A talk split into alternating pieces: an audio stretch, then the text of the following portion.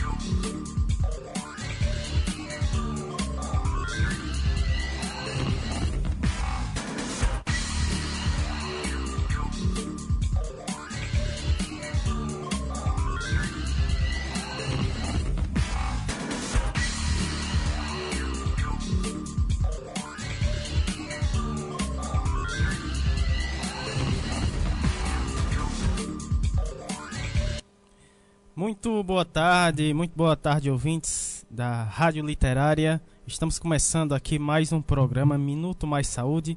Primeiro programa de 2021, né? É, estamos juntos novamente aqui, né? É, eu, você, né? A, a Érica Formiga aqui também. E vocês, ouvintes, nossos colaboradores, né? Estão juntos aqui em 2021. É, todo mundo junto, né? Para fazermos é, mais uma programação muito bacana, né, no programa Minuto Mais Saúde. E o tema, né, desse, desse, desse ano, né, desse mês de janeiro, é populações vulneráveis, né? A gente vai falar é, dentro desse mês a gente vai trazer esse tema e falar um pouco mais, né, é, sobre esse tema, é, reforçando, né, também o fique em casa, é, o distanciamento social, né? O uso da máscara importante, né? A gente tá, tá vivendo, é, é, entrou, né? Está entrando nesse começo de ano é, com a marca histórica, infelizmente, né? 200 mil mortos aqui, é, vítimas, 200 mil famílias, né? É, é, de luto, do, do, 200 mil brasileiros, né? Que perderam a vida, né? Infelizmente chegamos a essa marca, né?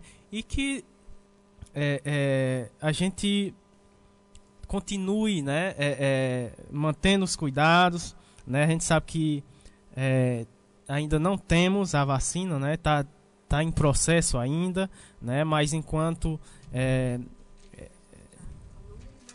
é, exatamente. Então, enquanto não é regulamentado e todo esse processo é, é, se desenvolva, a gente tem que manter os cuidados né, e evitar. Estamos é, é, vivendo num mês é, muito crítico, né, é, em que os casos estão aumentando em, em, em, todo o país, em todo o mundo, infelizmente. Então vamos manter né, a, a, os nossos cuidados para evitar que, que essa doença se desenvolva é, cada vez mais. Né? começando aqui o nosso programa, como sempre, a gente trazendo aqui os dados da nossa cidade, né? É, momento utilidade pública. Esses dados né, são fornecidos pela Secretaria né, de, de Saúde aqui do, da nossa cidade. Né, é, o total de casos confirmados, 8.875, curados 8.587, né, óbitos 116, né, 116 mortes aqui na nossa cidade em decorrência da Covid. Descartados, casos descartados 18.426, Casos suspeitos, 8, é, 468, né? Temos um total de casos notificados aqui na nossa cidade, é, 27.781 pessoas, né? É, temos mais casos. Vamos falar aqui com a Érica. Muito bom dia, boa tarde, né? Boa tarde, Érica. Deixa eu abrir o microfone da Érica. Boa tarde, Érica. Boa tarde, Samuel. Boa tarde a todos a, os nossos colaboradores, a nossa querida comunidade do Carrapato, a Vila Gregório, Vila Nova, Sítio Caiana, Coqueiro, comunidade do Baixio, Alto da Penha. Então, todos os nossos ouvintes, é com muita felicidade que a gente reabre né? É, a gente deu um, só um pequeno espaço de tempo para a gente reestruturar, pensar a, a, a, formação dos próximos programas. Então, assim, a gente está muito feliz com, com, com essa ampliação de, da forma que vem acontecendo dos nossos colaboradores, porque a gente não faz nada Certeza. sem os nossos colaboradores, os apoiadores, mas acima de tudo sem a nossa comunidade, né? A base comunitária, ela é tudo para que o programa ele continue tanto no ar como também que ele se torne uma potência de troca de conhecimento, né, de amorosidade, porque a gente tem que trazer a informação, mas também essa informação tem que provocar mudança, né, tem que provocar um conhecimento. É um programa que a gente luta e defende o SUS, né, e já estamos há nove meses, né, Samuel? Quando é. fechamos os olhos, já, já, já estamos em um ano de programa, e é. agora em abril já faz um ano.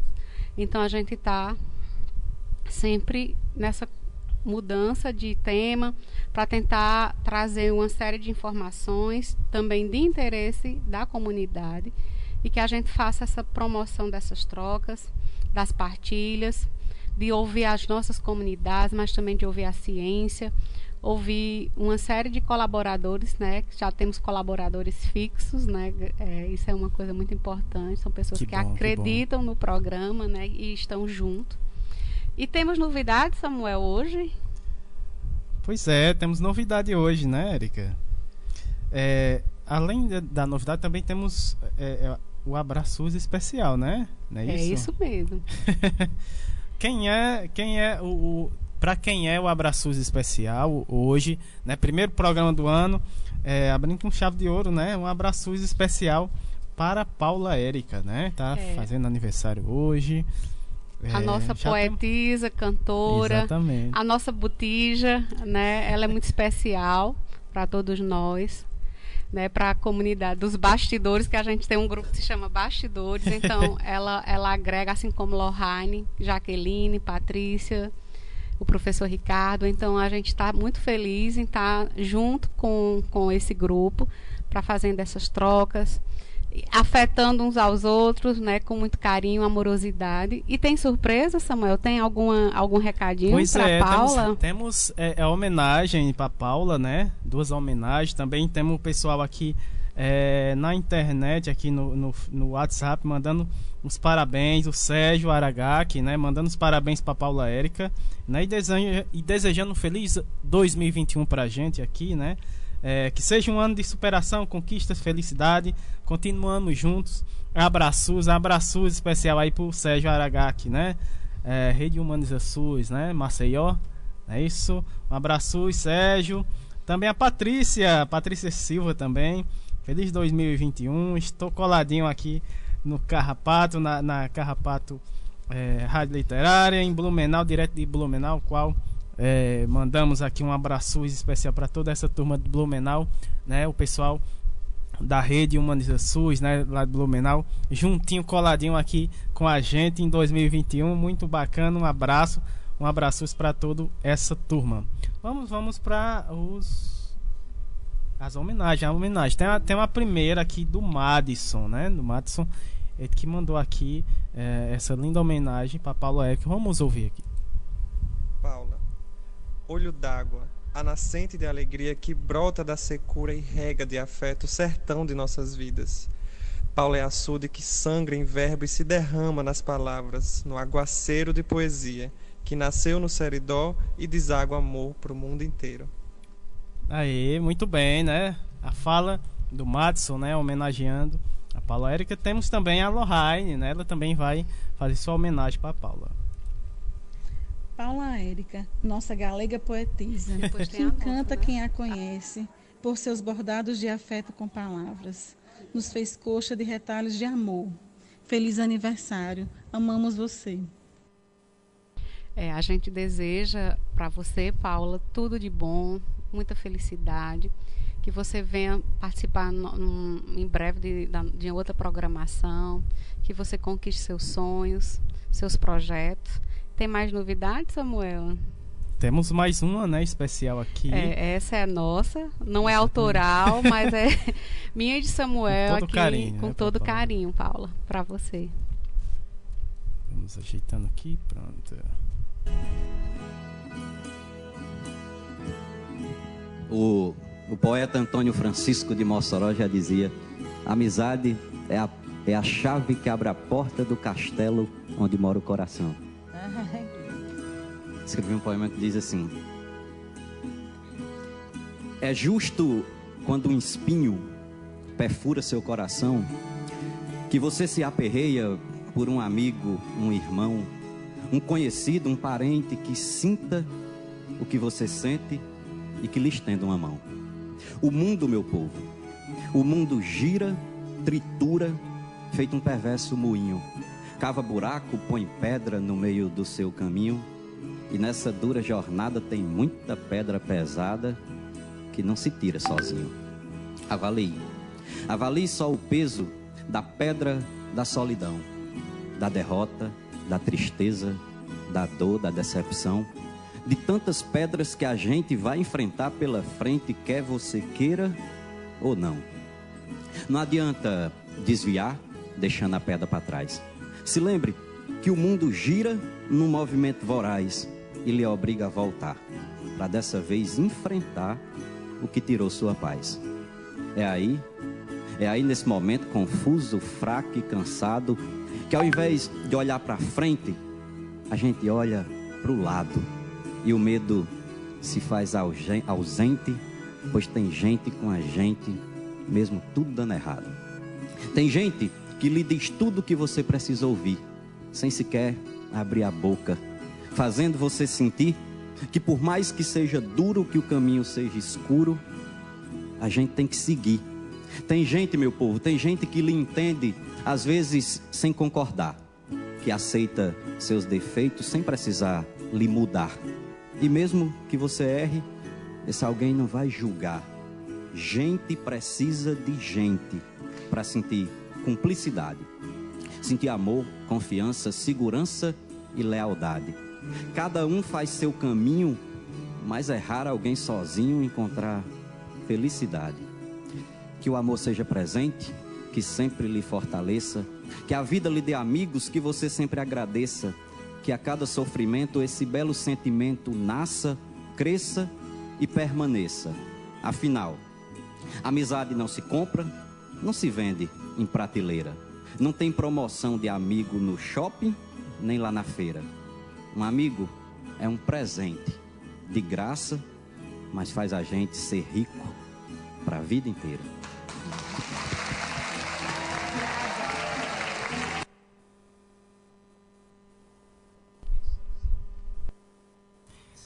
Tá aí, né, nossa homenagem a Paula Érica, né, e a gente deseja, né, toda a felicidade do mundo, feliz aniversário, feliz vida, né?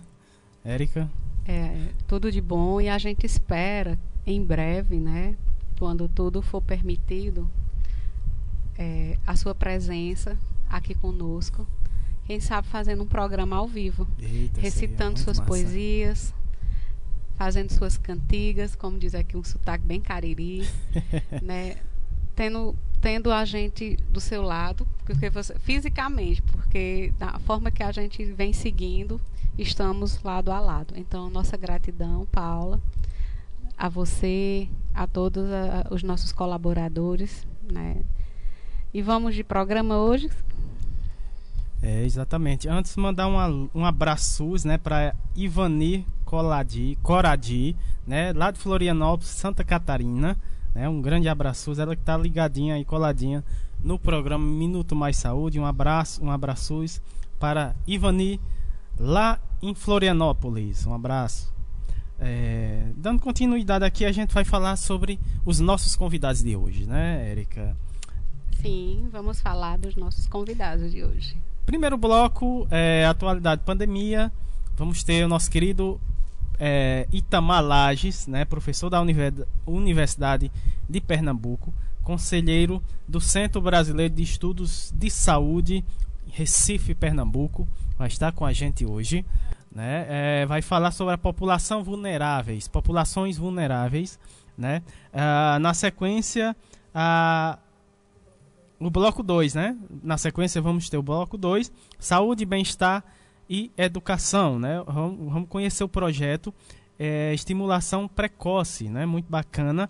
Quem vai falar sobre esse projeto é a Maria Alice Alves, essa, ela que é fisioterapeuta, residente é, da residência multiprofissional em saúde coletiva da URCA aqui na cidade do Crato. Muito bacana. É, depois vamos ter, vamos conhecer outro projeto, né? Projeto Do, Domus, Domus, né?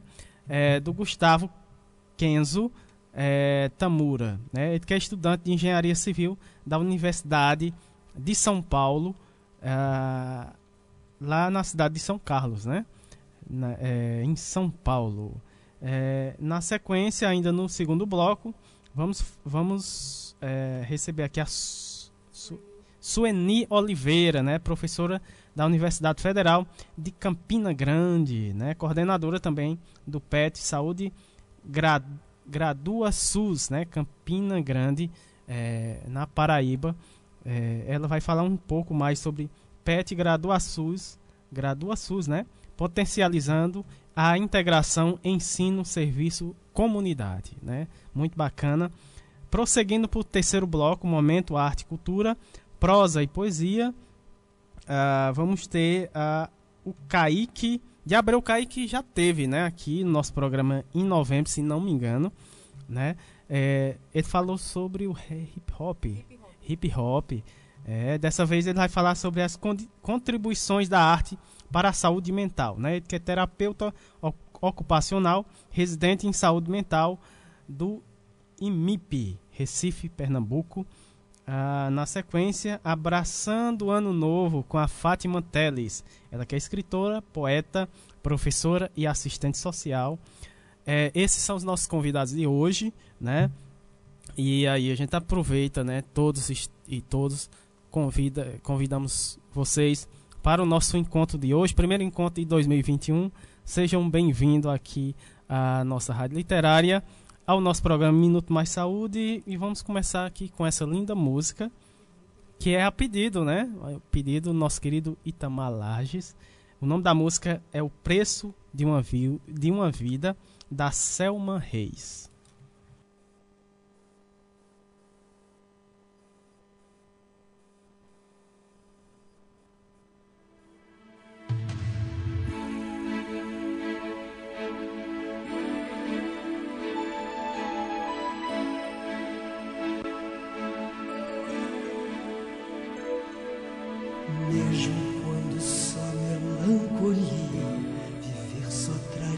Desarmonia, sem um amor para suportar viver, mesmo quando acaso é oposto ao que é bem viver, e chora sem saber bem por que foi. Sente uma força em nós, meu passarinho, mais forte que ficar sozinho no velho mundo gasto e sem calor. Estás farto de uma vida que não tem valor e de certa nostalgia que não te deixa em paz.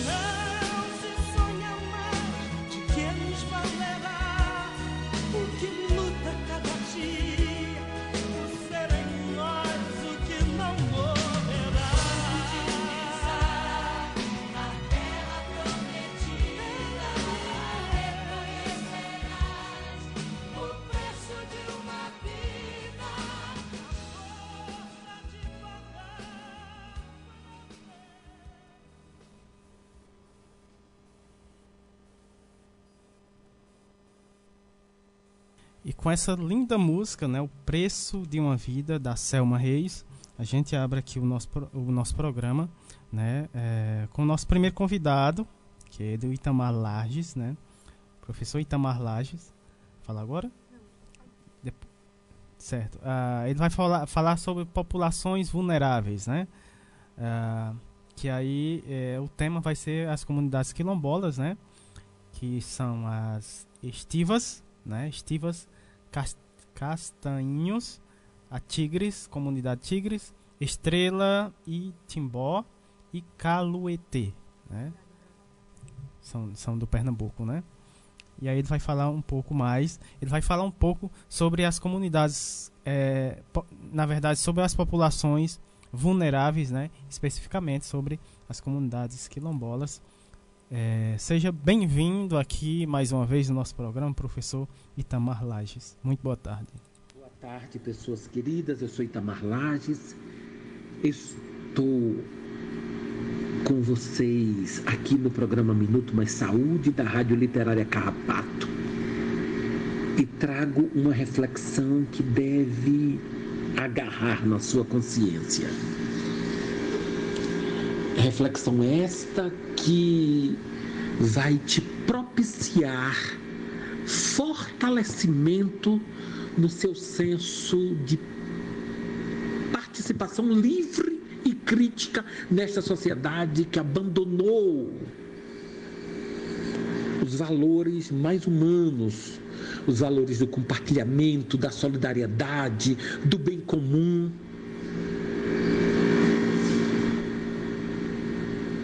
Sociedade que de uns tempos para cá e de pouco tempo para cá tem valorizado o ódio, a morte, tem banalizado a vida das pessoas, principalmente aquelas pessoas cujas condições econômicas são muito desfavorecidas.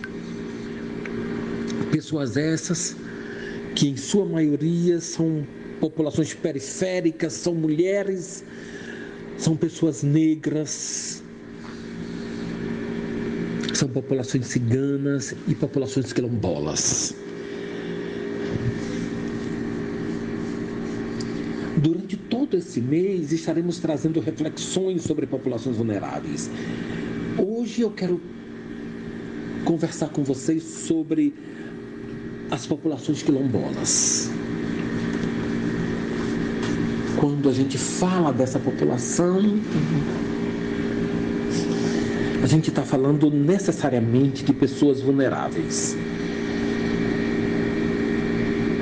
A vulnerabilidade das pessoas quilombolas não é natural. Esse é o primeiro aspecto que eu gostaria de trazer para vocês. Não está na natureza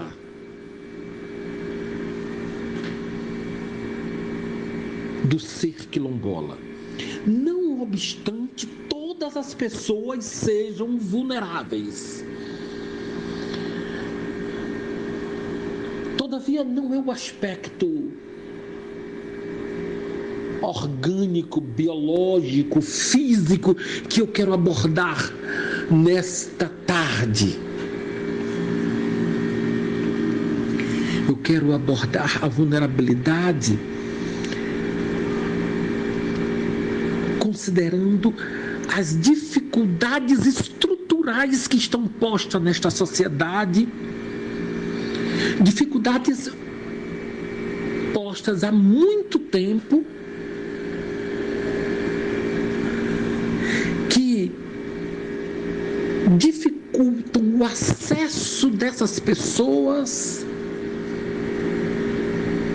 à moradia, a alimentação nutritiva e de qualidade, consequentemente, a segurança alimentar. E mais do que isso, impede a soberania alimentar em favor de alimentos doentios, patogênicos, cheios de agrotóxicos. Essas dificuldades de acesso aos recursos para que as famílias se estruturem e assim tenham as condições econômicas para se manter, tenham acesso à terra para nela viver, plantar. Essas populações que têm dificuldade de acesso a serviços de saúde de qualidade, e, portanto, a um planejamento familiar, ao cuidado com a gravidez e ao parto. Pessoas que desenvolvem doenças crônicas porque os serviços não estão necessariamente voltados para a produção saúde nos seus territórios e os serviços não estão voltados para essa tarefa porque não há política que faça com que a administração seja uma administração de produção da saúde. Então eu estou falando para vocês, repito, de vulnerabilidades sociais, vulnerabilidades que são determinadas estruturalmente.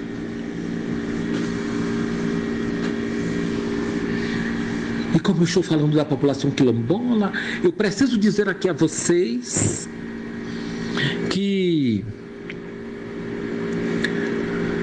está na estrutura deste país a desigualdade social que de uma única vez afeta, atravessa a população brasileira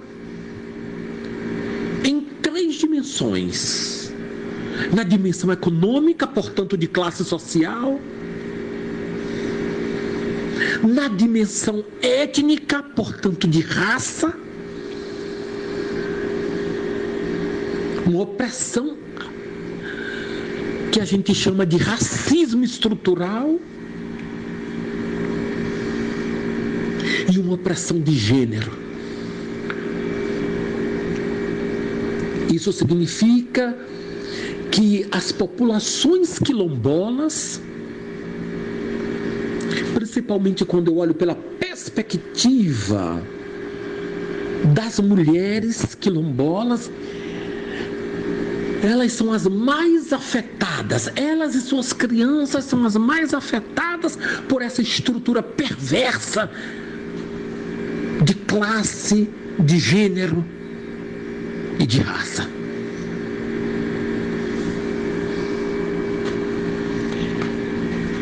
E como eu já disse antes, essa estrutura se desdobra em ações institucionais ou na falta dessas ações.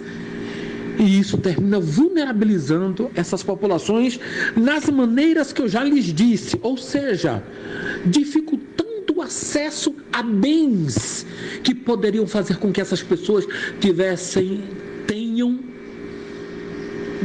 autonomia para viver, tenham saúde, se desenvolvam intelectualmente e sejam cada vez mais donas de si.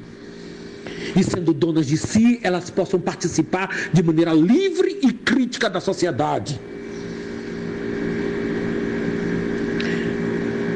Então, vivendo muitas vezes em condições extremamente precárias, essas populações terminam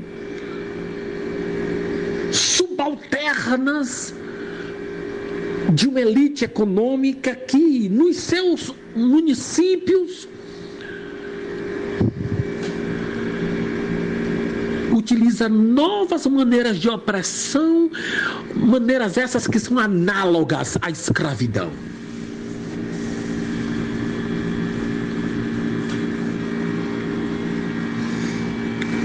aqui eu preciso trazer para vocês um aspecto extremamente importante. Obstante toda a vulnerabilidade social que as populações quilombolas manifestam na sua vivência cotidiana. Essa vulnerabilidade ela é menos vulnerável por causa da resistência resistência política o existir das populações quilombolas é um é em si mesmo uma existência que resiste.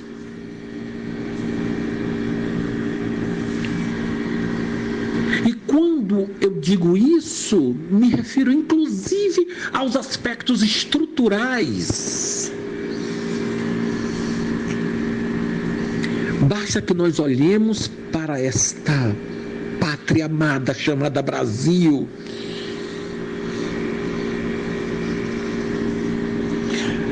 essa pátria que os quilombolas amam, tornaram essa pátria como sua pátria.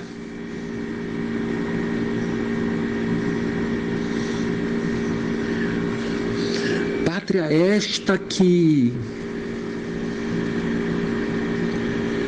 foi e tem sido esfacelada cotidianamente.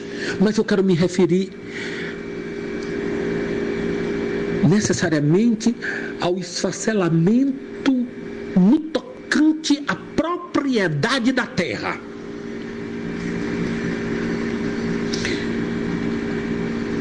Esfacelamento produzido por portugueses, espanhóis, quando aqui chegaram, e que depois de um tempo olharam a terra e distribuíram a terra segundo seus próprios interesses para abastecer a riqueza de seus países. Países estes que se ainda hoje vive de maneira econômica muito desenvolvida é porque tem todo um passado de exploração explorando essa terra brasilis. E lá nos idos do final de 1500, 1600, quando essa terra foi dividida de maneira avarenta, por cobiça e priorizando os detentores econômicos, os detentores brancos,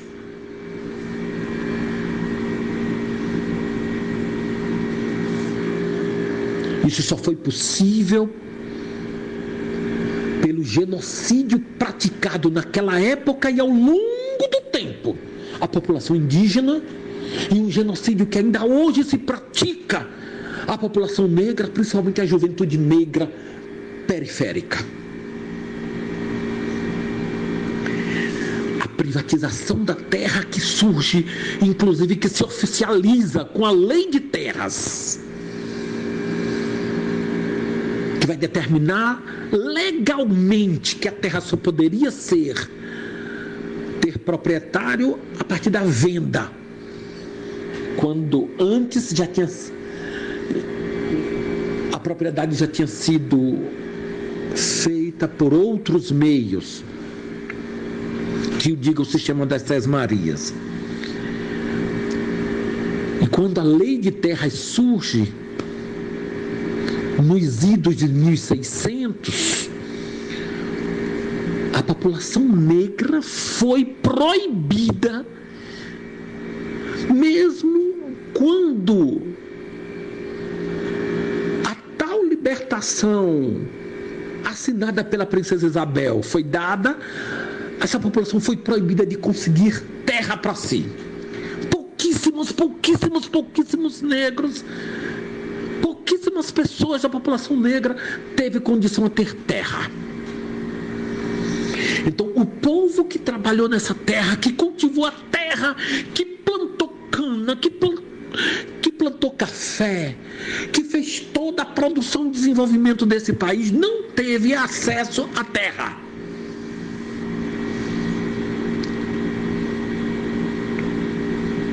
E aí, eu retomo agora o aspecto que eu disse para vocês que na própria vulnerabilidade social, os quilombos são espaço de resistência. É que, ao mesmo tempo em que a lei de terras oficializava pela privatização financeira e pelo genocídio da população indígena e da população negra. A posse da terra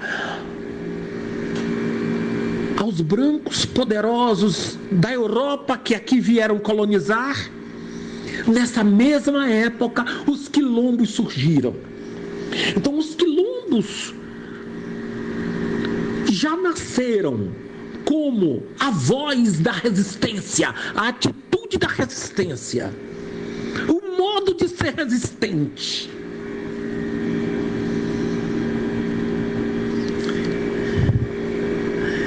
E esse modo de ser resistente, ele perpassa gerações. É por isso que hoje, se você visitar um dos quase 4 mil quilombos existentes neste país, à medida que não obstante a pobreza, eles possam viver, o grupo populacional de algum quilombo possa estar vivendo em paz, você vai encontrar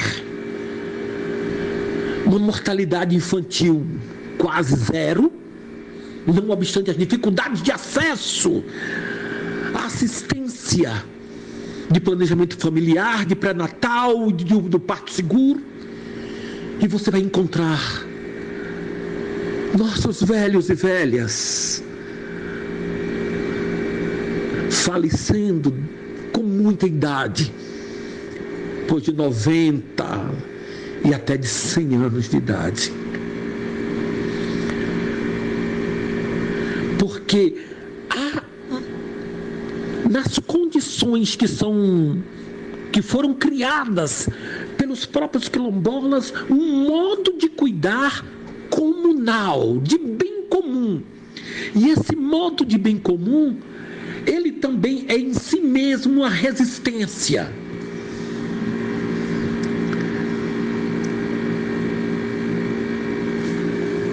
Neste exato momento que eu estou falando para vocês,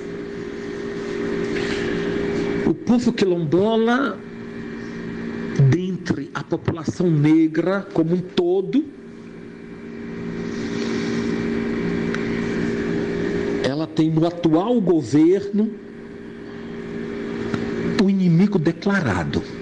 Não que a população quilombola tenha escolhido o atual presidente e seu governo como inimigos.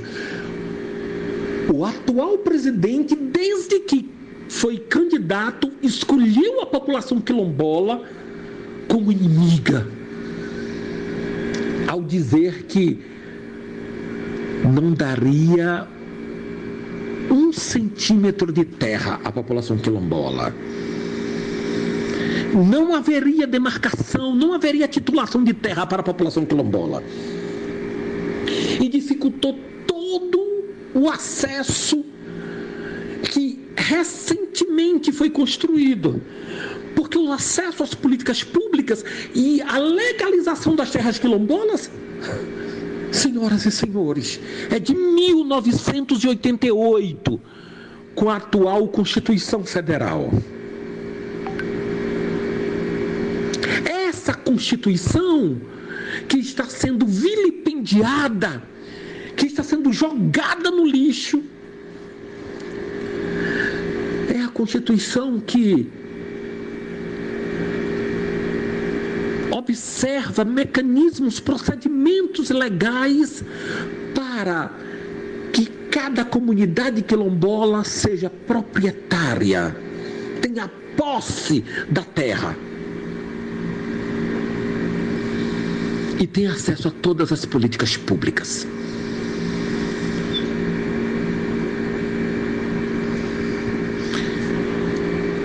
Nesse momento que eu estou falando para vocês,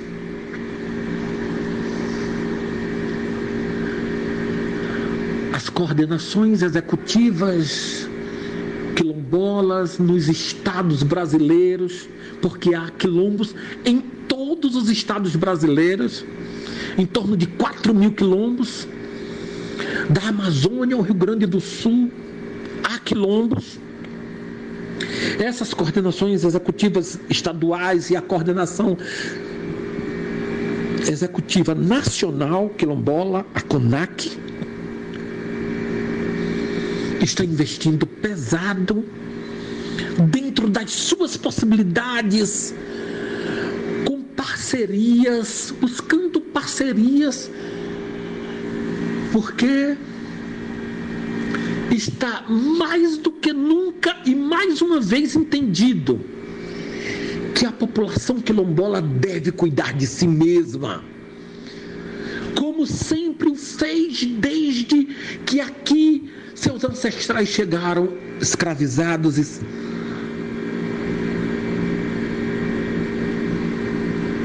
como diz o nosso mano Emicida, é nós por nós. Neste exato momento, um dos grandes projetos que a CONAC está realizando é de um curso de formação de agentes territoriais quilombolas. Formar a jovem liderança quilombola para que ela possa ajudar suas comunidades a se gerir, a se desenvolver, a resistir. Eu sou apenas uma das muitas pessoas que está nesse processo. Um processo que está aberto para quem quiser contribuir com ele. um processo que envolve pessoas e instituições. A gente já tem mais de mil pessoas representando várias comunidades quilombolas no Brasil inteiro para começar esse curso que vai ser virtual, com todas as dificuldades e limites que nós temos, vai começar ainda este mês de janeiro. Eu, particularmente, com um pequeno grupo de pessoas, e sou responsável pelo segundo módulo, o módulo de saúde e saberes sagrados do, dos quilombos. E a minha mensagem aqui para você é a de reforçar a fala da quilombola Beatriz Nascimento, professora, historiadora, defensora de mulheres quilombolas. Foi ela que nos ensinou a dizer: se nos olham como pessoas coitadas, pessoas despossuídas, pessoas ignorantes, matutas, caipiras, vamos mostrar a esse Brasil querido desde sempre. Que se há um grupo populacional, dentre outros grupos, que quis fazer desse país uma nação, e uma nação que respondesse a si mesma como uma pátria amada, esse povo é quilombola. E esse povo, ele, não obstante sua vulnerabilidade, não é uma população coitada, é uma população que resiste. E resiste existindo nas suas múltiplas tarefas.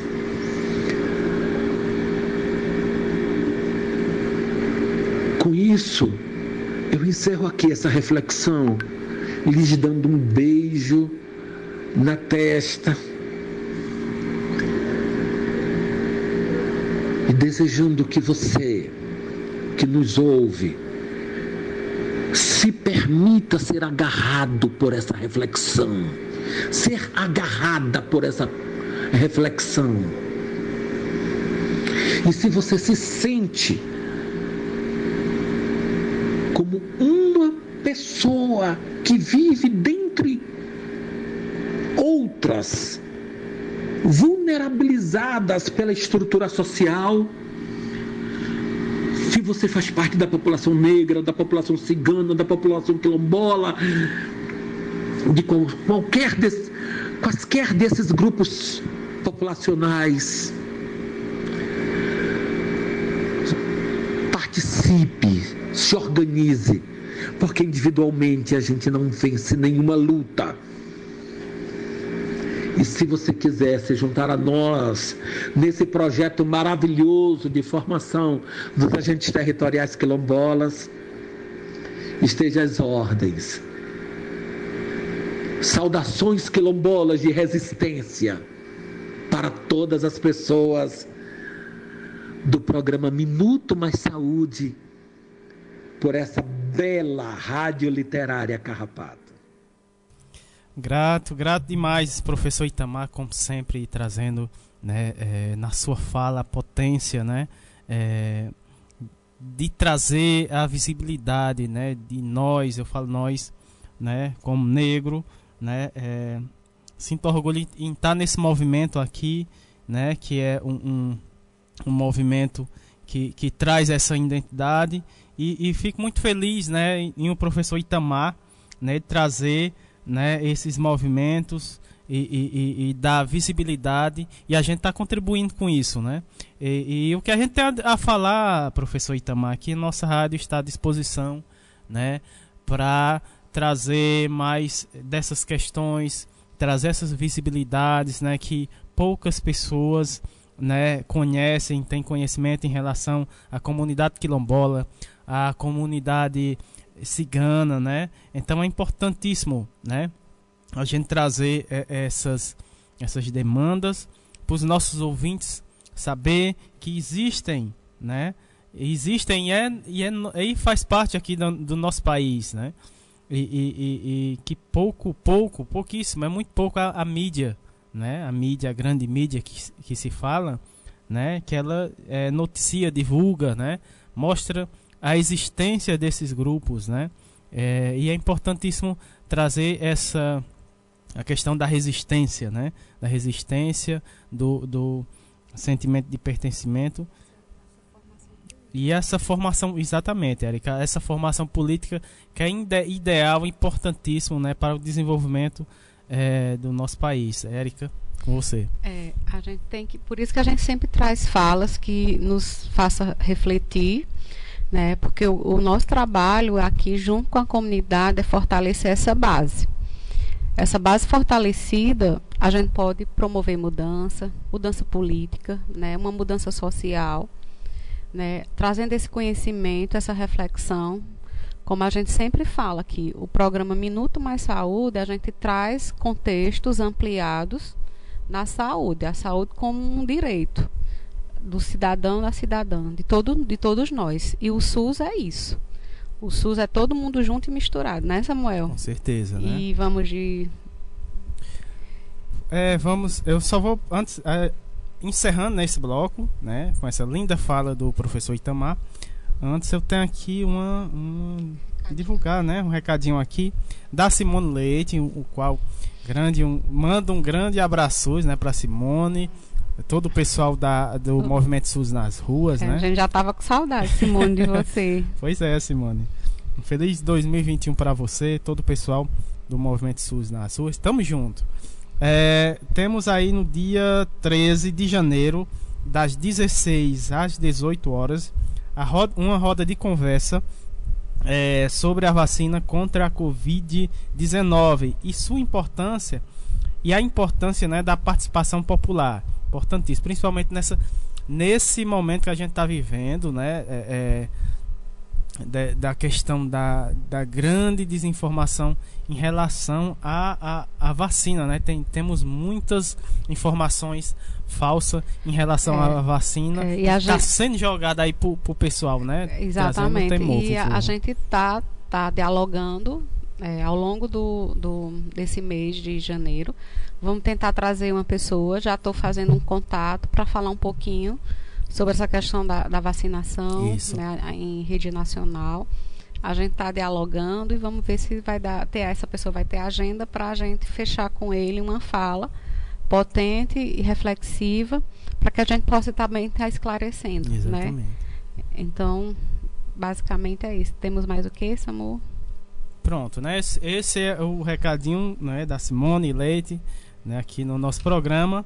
E é um movimento e é uma e é e esse evento, né, essa roda de conversa organizada pelo movimento SUS nas ruas. Um abraço para Simone e todo o pessoal do movimento SUS nas ruas, né, nacional, né, em todo aí o nosso território. Ah, na sequência aqui, fechando o primeiro bloco, o primeiro bloco, né, essa linda música, linda música da é, Maria Bethânia, Mortal,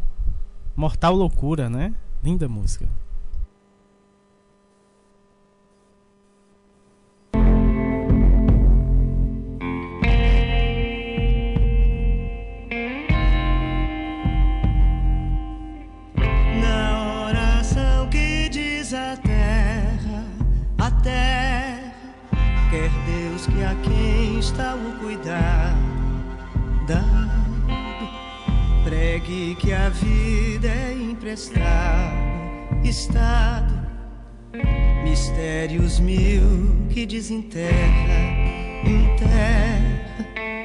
Quem não cuida de si que é terra, erra que o alto rei por afamado, amado é quem lhe assiste ao desvelar lá não desaferra, aferra quem do mundo a mortal loucura cura a vontade de Deus sagrada, agrada. Firmar-lhe a vida em atadura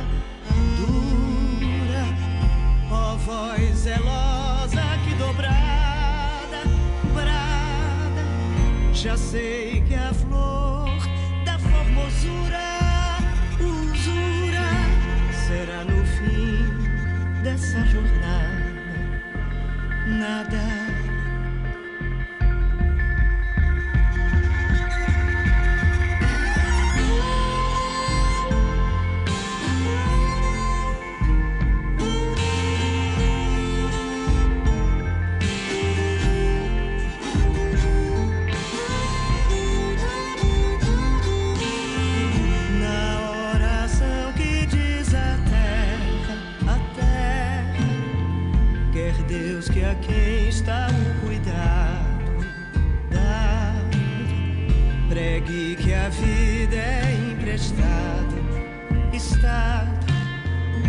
mistérios mil que desenterra, enterra. Quem não cuida de si que é terra, é que o alto rei por afamado, amado, é quem lhe assiste ao desvelar.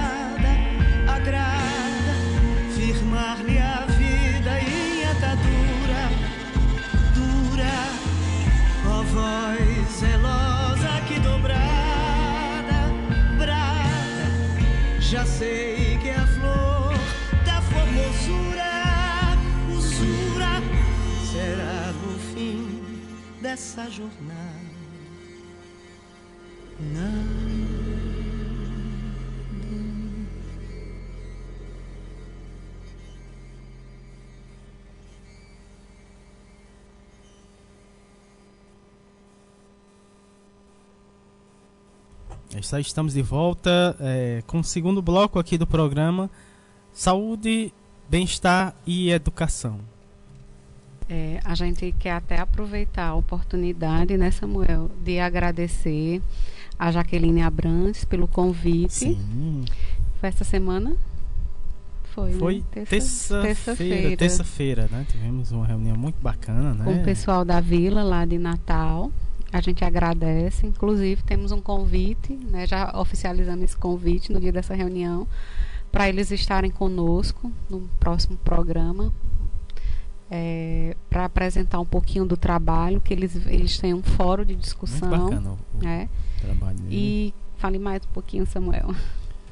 Pois é, né? E eles estão com um projeto, é, é, projeto futuro, né? Um futuro, projeto futuro mais, é, não um futuro mais longo, mas um futuro mais próximo, né? Digamos assim, né? Que é, conta, pode contar, né? Desde já com o nosso apoio, que é abrangir né, esse projeto além da comunidade, né? Isso. A implantação de uma. Que é a, implanta, a implantação de uma rádio comunitária, né? Lá, né, eles estão nesse processo.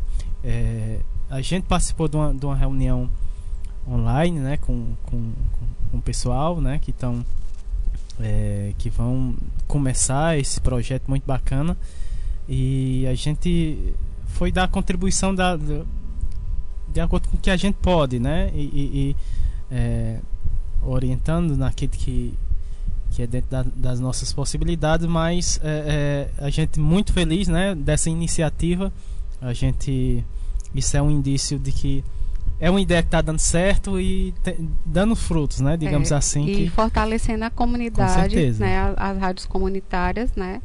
Ela tem esse papel né, de, de dar essa, essa base da comunidade com uma comunicação mais proativa, efetiva, participativa. Isso. Né, e a gente ficou muito feliz. Muito é, outro mesmo. projeto que a gente também teve contato é o pessoal de Campina Grande, que tem a, a, a, gente já desde já também agradece a professora Suene a gente também já teve um encontro virtual com o pessoal de Campina Grande, pessoal do, do PET Gradua SUS de lá, da Universidade Federal de Campina Grande, também na pessoa da professora Valquíria, a quem eu mando meu abraço, e a todos os outros professores, coordenadores, tutores, preceptores. E a gente já ouviu algumas experiências e abrimos o espaço para que outras experiências possam está conosco sendo ouvida, né? Com certeza. Né? Vamos lá agora. Grandão, man, aproveitar e mandar um grande abraço para Jaquelina Brantes, né? É, ela que tá dando uma força lá, é, mais uma potência, né? Potência feminina aí, fazendo a diferença aí, é, espalhando essas ideias muito bacana, né? A força do, do, do movimento do SUS, do nosso SUS, né? Brasil afora. E é isso aí, vamos, vamos espalhar aí a nossa comunicação popular, o nosso jeito de se comunicar com a população, não é isso, Érica? É sim. Vamos, de, vamos dar seguimento agora? Dando seguimento aqui ao nosso programa, é, vamos ter a participação aqui da Maria Alice Alves, ela que é fisioterapeuta residente uh, da residência multiprofissional em saúde coletiva aqui, né, da, da URCA, Universidade Regional do Cariri, aqui na nossa cidade do Crato, né?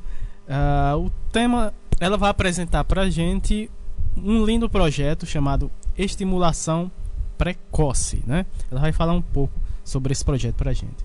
Então, seja muito bem-vinda aqui ao nosso programa. Muito boa tarde, Maria Alice. Boa tarde, Samuel. Sou Maria Alice, fisioterapeuta. Estou no programa Minuto Mais Saúde da Rádio Literária Carrapato. E hoje eu vou falar sobre a estimulação precoce na unidade básica de saúde. É, inicialmente, falando um pouco sobre o desenvolvimento infantil, este se trata de um processo que é gradual. E este processo ele envolve aspectos que vão desde a concepção até o envelhecer. É, portanto, ele continua assim em desenvolvimento, né? até mesmo quando ele alcança uma idade mais avançada.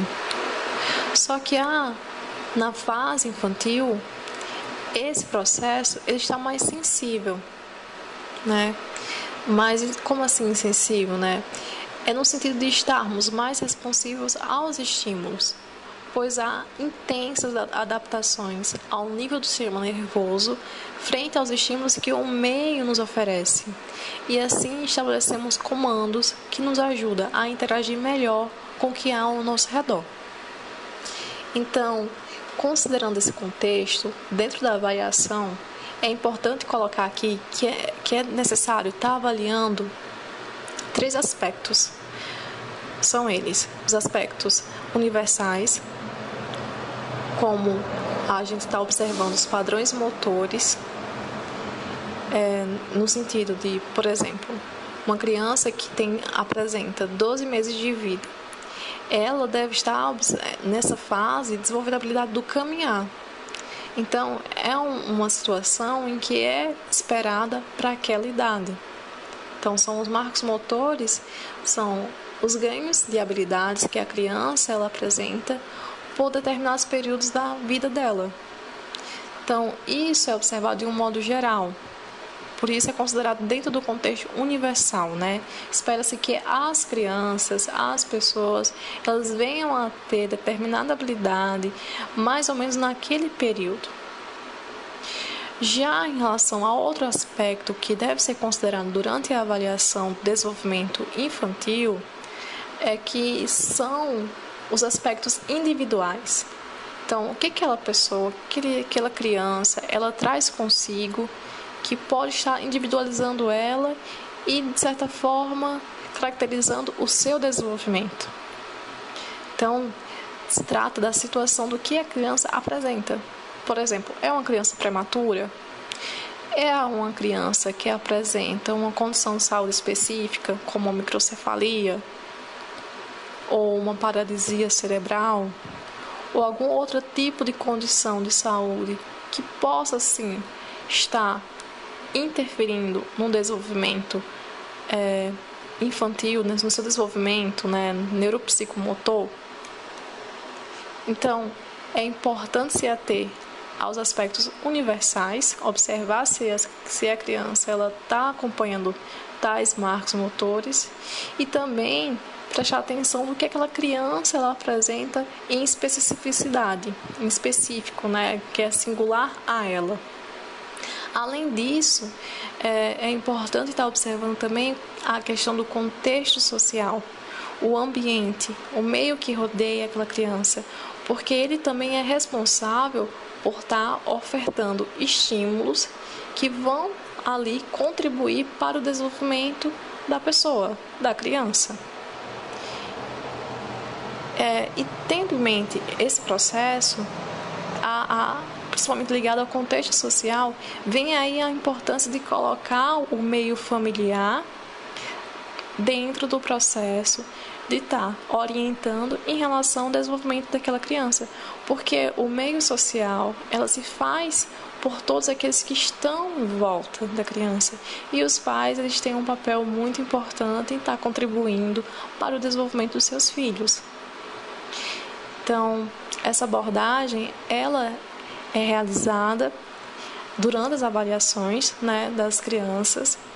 É, e, na unidade, e considerando o contexto da unidade básica de saúde, é, essa avaliação se faz através da poricultura, onde se avalia o crescimento, o desenvolvimento do psicomotor, né, o desenvolvimento cognitivo daquela criança e também questão nutricional e essa abordagem social, né, essa possibilidade de estar tendo essa conversa com os pais da criança e entendendo onde é que essa criança se, se situa, quais são os possíveis estímulos que essa criança está recebendo e o que pode estar faltando ou não. É muito importante a gente procurar entender todo esse processo que rodeia a criança, né? principalmente nessa fase de avaliação. E assim, o nosso projeto de estimulação precoce, ela vem dentro desse contexto. A nossa preceptora, Ana Raquel, que é a enfermeira, ela nos coloca, os residentes em saúde coletiva, nas suas consultas de puericultura, para estarmos realizando uma abordagem multiprofissional. Então, durante esse processo da, da puericultura, a abordagem do médico, da enfermeira, do fisioterapeuta, do educador físico, é, no intuito de estar contemplando o mais de uma forma mais integral possível as condições para estar sendo de uma forma resolutiva em relação à necessidade do usuário. Então, durante a, a poricultura, a gente consegue fazer essa abordagem multiprofissional, né, para estar tá avaliando as nossas crianças e estar tá ofertando orientações que sejam claras, que sejam resolutivas, que sejam direcionadas às necessidades, principalmente da criança, né? E O projeto ele se inicia na puricultura através dessa avaliação, onde a gente observa como que, aquelas, como que as crianças estão sendo, estão se apresentando, né, de acordo com sua fase de vida. E quando a gente consegue observar que há um atraso, um desenvolvimento neuropsicomotor da criança, nós realizamos a estimulação precoce daquela criança ainda na unidade básica de saúde. Esse projeto ele está iniciando, é, ele está sendo bem recente na nossa unidade. É, em virtude da pandemia da Covid-19 no ano de 2020, o serviço de puricultura havia sido é, paralisado por um período né, e retomou em outubro, que foi a época em que aconteceu é, uma redução é, de casos, né, de, de, casos suspeitos na unidade de saúde, meio que desafogou o serviço e alguns outros tipos de assistência puderam, serem, puderam ter sido retomados, né? E dentre esses estava, estão a, a das crianças, né? Estava a poricultura para o retorno da poricultura no serviço da unidade. E com isso já iniciamos com a, essa abordagem multiprofissional, a nossa entrada no serviço de poricultura para estar tá acompanhando as nossas crianças, já no intuito de ver algum atraso, se houvesse, realizar a intervenção. E isso aconteceu recentemente, no final de novembro, onde, através do acompanhamento, consegui observar que havia uma criança prematura, que ela realmente não estava apresentando os marcos motores, até mesmo para a idade corrigida dela. E aí a gente já possibilitou o processo de atenção àquela criança, ofertando a estimação precoce na própria unidade. De uma maneira bem simples, a gente utiliza é, tatames de VA em uma sala reservada ampla pedimos aos pais é, para trazerem os brinquedos que, que a criança mais gosta de estar tá brincando e estar tá utilizando, e ali a gente vai realizando atividades que vão estimulando é, habilidades motoras daquela criança. E sempre com a presença dos pais, né? A gente preza muito por isso. Esse projeto é realizado pelos fisioterapeutas em relação à estimação precoce, que sou eu e a Bárbara Menezes. E a gente realiza a intervenção precoce todos os dias, até então, com essa mesma criança. Foi a única até então que a gente conseguiu estar observando um atraso. É, a gente espera que as próximas crianças que vinham apresentar o atraso também possam ser contempladas né, pelo nosso serviço. E é isso, é, está sendo acontecendo dessa forma. A gente utiliza, não são muitos recursos para estar tá utilizando, basicamente utilizamos o tatame, higienizamos, temos todo o cuidado né, em relação ao contato com a criança. E, e ali a gente oferta o nosso atendimento com a presença dos pais, é, para que eles também possam estar tá percebendo como aquelas atividades são feitas. A gente orienta como fazer e orienta para que eles façam em casa porque o processo é esse, o desenvolvimento da criança, ele está sensível aos estímulos e quanto mais estímulos, mais rápido para ele estar tá se adaptando, gerando novas comunicações a nível do sistema nervoso e assim está acompanhando as suas, a, a, os seus padrões motores de acordo com sua idade. Tá então, é basicamente isso eu acredito que é um projeto muito rico e muito importante, porque durante a poricultura a gente consegue estar tá investigando e percebendo o mais precoce possível aquele atraso e de imediato conseguimos realizar a intervenção, já iniciar a intervenção.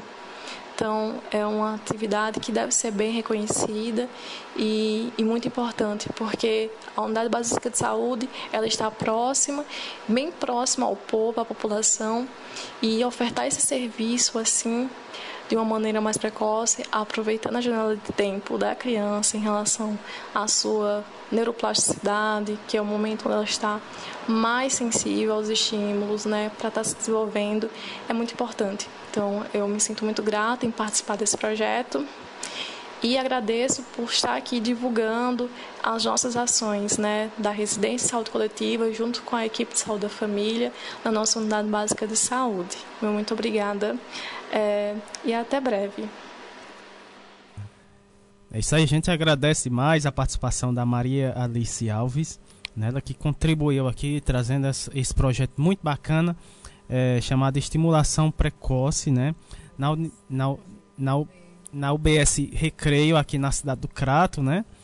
E ela que é fisioterapeuta residente da residência multiprofissional em saúde coletiva da Universidade Regional do Cariri, aqui na nossa cidade. Saindo do Crato indo para São Paulo, né, Erika? É, vamos conhecer mais outro lindo projeto.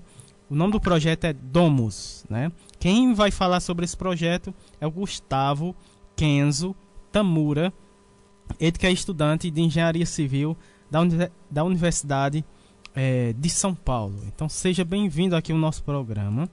Fale um pouco mais sobre esse lindo projeto. Muito boa tarde, Gustavo. Boa tarde, Samuel. Meu nome é Gustavo Tiens Tamura, eu sou estudante de engenharia civil na USP de São Carlos e estou no programa Minuto Mais Saúde da Rádio Literária Carrapato e vou falar com vocês sobre o projeto Domus. Primeiro eu quero falar de onde é o Domus.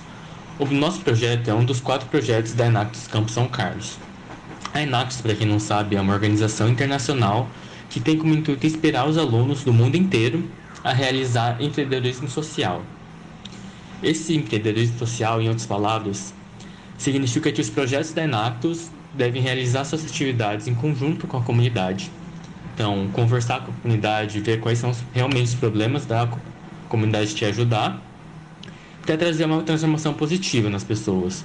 Então não é realizar um projeto e depois só fala, ó, tá aí, vocês se virem. Não, a gente constrói junto com a comunidade, tentando ver realmente quais são as dores delas, para focar nisso. É, além disso, o projeto também tem que ter um viés social, tem que ter o viés social, que é ajudar na comunidade, tem que ter o viés econômico, e ambiental. A parte ambiental, você tem o projeto tem que ter levar em conta o meio ambiente e na parte econômica tem que ser um projeto que consiga sustentar financeiramente depois que a atuação dos alunos da ANAX é finalizada. Porque o objetivo desses projetos é que depois que a Enactus para essa atuação, o projeto ainda viva, o projeto continua por si só. Mas afinal, o que é Domus, né? Estou falando um monte da Enactus, não falei nada do Domus. No final de 2018, o nosso projeto começou em uma visita ao acampamento Capão das Antas, que é a comunidade que nós ajudamos. E lá nós percebemos um problema recorrente na vida da comunidade, que é a falta de uma moradia digna. Isso é um problema que acontece no dia a dia da comunidade, mas foi ainda mais agravado pelo coronavírus. Na pandemia, todo mundo ficou falando: fique em casa, faça quarentena. Mas imagina passar esse tempo todo que estamos em isolamento social, em uma casa que você não se sente confortável, em uma casa que em um dia quente de 35 graus, para São Paulo 35 graus é quente. É, dentro dessa casa está uns 42, 45 graus. É, e você não tem nenhum ventilador para se refrescar. Ou quando tem uma chuva muito forte, a chuva começa a entrar dentro dessa casa pelas frestas, o vento começa a entrar e você fica passa frio o dia inteiro. Ou até mesmo ter dor de cabeça de tanto frio, porque a sua casa não consegue isolar o ambiente externo do ambiente interno, ou até mesmo não conseguir dormir por causa do calor. Isso são coisas que realmente aconteceram, que a gente conversou com a comunidade e eles reclamaram algumas coisas, algum, algumas situações que realmente aconteceu. Isso é devido à construção precária das casas. Muitas delas são feitas com palhas de madeira, lonas ou telejamento, é, MDF. E com isso é muito comum que essas cenas aconteçam. E o objetivo do projeto é resolver esses problemas de uma maneira simples e sustentável. Nosso objetivo é trazer um revestimento usando caixinhas cartonadas. Sabe aquelas caixinhas de leite ou de suco que você olha por fora, você pensa que é de papelão, mas quando você olha por dentro, tem uma camada de alumínio. Essa caixinha tem tanto potencial que vocês não tem, vocês nem imaginam. Na verdade, essa caixinha tem seis camadas: uma de papelão, uma de alumínio e quatro de polietileno, que é basicamente um plástico. A camada de alumínio ela serve para resolver o problema do calor ou do frio extremo, que é, que é bem recorrente na comunidade. É, quando a gente coloca as caixinhas no teto, a gente faz o revestimento no teto, a camada de alumínio reflete os raios infravermelhos, que é basicamente o principal responsável por transmitir calor. E ao refletir esses raios, a temperatura dentro da casa diminui. E quando a gente reveste as paredes das casas, no inverno o calor não tem para onde escapar. Então, quando você está dentro da casa, a casa vai ficar mais agradável. Além disso, das goteiras, o, a camada de plástico serve para deixar o material impermeável. Então, como a gente faz um revestimento contínuo, isso impede que existam goteiras dentro da casa. E por fim, o papelão serve mais por trazer uma estabilidade para o revestimento e assim o vento nem animais e insetos venenosos podem atravessar que é uma coisa que eu esqueci de falar, que é bem recorrente na comunidade que tenham diversos escorpiões dentro das casas. E imagina você com sua criança pequena e um escorpião tá passando do lado, sabe? É até questão de saúde.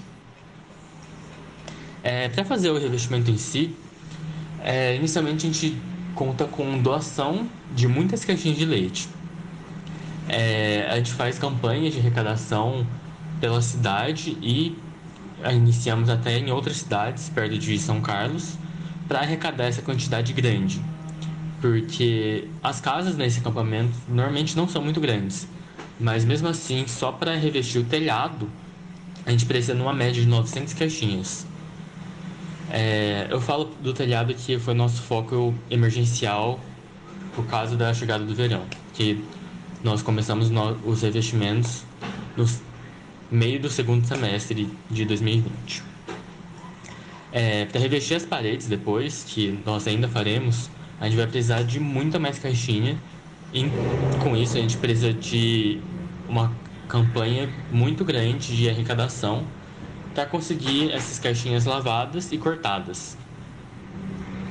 É, depois disso, depois de lavada e cortada, nós trazemos as caixinhas e fazemos placas, placas térmicas, juntando uma caixinha com a outra, com um ferro de passar, um ferro de passar roupa normal, um maçarico ou costura. O ferro e o maçarico servem para, com o calor, a gente, o plástico que existe nas caixinhas, ele derrete e quando ele, o calor passa, ele volta ao estado sólido.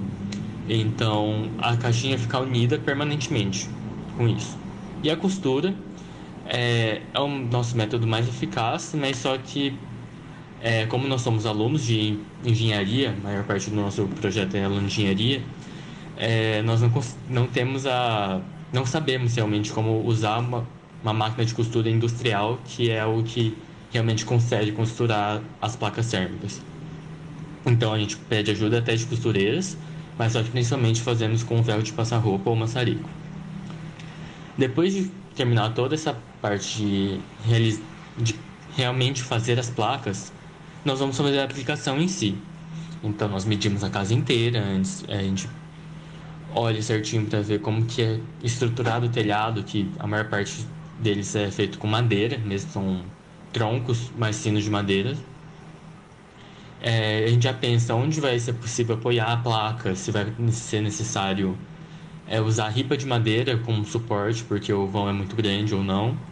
E no dia da ação, a gente estrutura a casa com essas ripas de madeira ou não, se precisar.